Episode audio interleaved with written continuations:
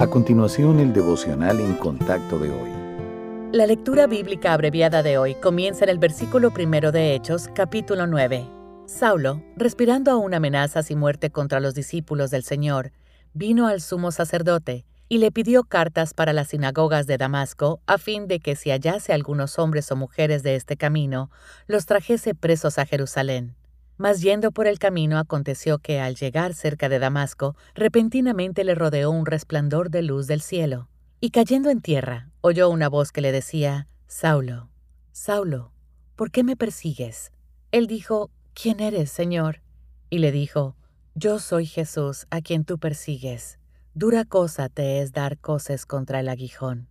Él, temblando y temeroso, dijo, Señor, ¿qué quieres que yo haga? Y el Señor le dijo, levántate y entra en la ciudad, y se te dirá lo que debes hacer. Y los hombres que iban con Saulo se pararon atónitos, oyendo a la verdad la voz, mas sin ver a nadie. Entonces Saulo se levantó de tierra, y abriendo los ojos no veía a nadie. Así que, llevándole por la mano, le metieron en Damasco. Luego leemos que Dios instruyó a un discípulo, Ananías, para que fuera el instrumento del Señor para sanar los ojos de Saulo y en el versículo 17 le dijo a Saulo, Hermano Saulo, el Señor Jesús que se te apareció en el camino por donde venías, me ha enviado para que recibas la vista y seas lleno del Espíritu Santo.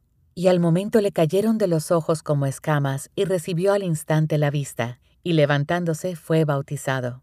Y habiendo tomado alimento recobró fuerzas, y estuvo Saulo por algunos días con los discípulos que estaban en Damasco.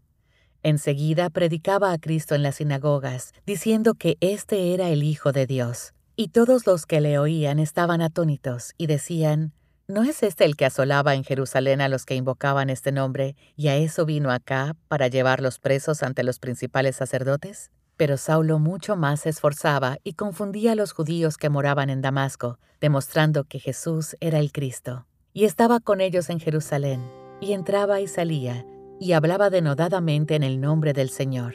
¿Conoce usted a alguien con una actitud hostil hacia Dios? Puede ser difícil imaginar que una persona así acepte la salvación del Señor, pero nadie está fuera del alcance de nuestro amoroso Padre Celestial. Saulo de Tarso es un ejemplo perfecto.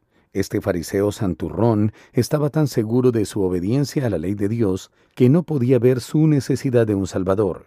Su objetivo era deshacerse de los cristianos. Pero Dios tenía otros planes para su vida.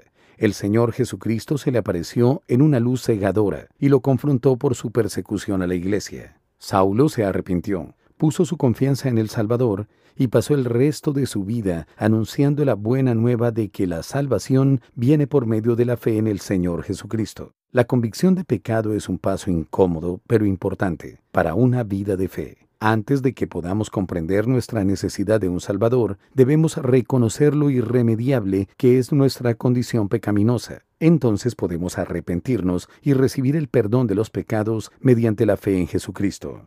Al igual que Pablo, somos salvos solo porque Dios se acercó para rescatarnos. Él nunca nos desamparará ni nos dejará, pues siempre estará presente para moldearnos a la semejanza de Cristo.